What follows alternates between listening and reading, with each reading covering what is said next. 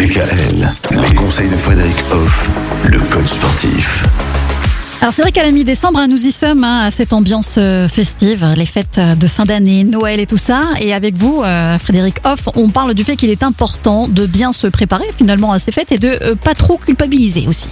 Voilà, ça commence donc par la période d'avant dans laquelle on est, où tout simplement, on l'a vu lundi, on se projette souvent de la mauvaise manière. Donc, on n'ambitionne pas du positif. Mhm. Comme par exemple le fait de se dire, bah, je vais être des heures assis euh, à manger plein de choses très bonnes, mais très riches. Voilà.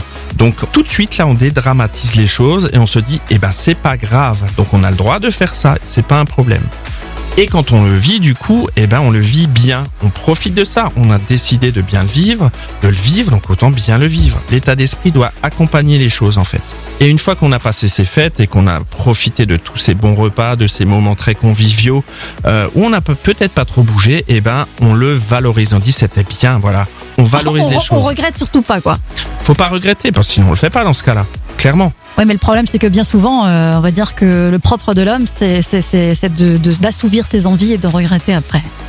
Voilà. Et ben, triste, mais- faut peut-être juste faire un peu évoluer les Les mentalités Les mentalités, voilà, tout simplement. Si on vit bien les choses, eh ben le corps les lâchera aussi bien. Yo, par exemple, en mangeant pendant les fêtes, votre corps lâchera ça plus facilement parce que vous les avez acceptées.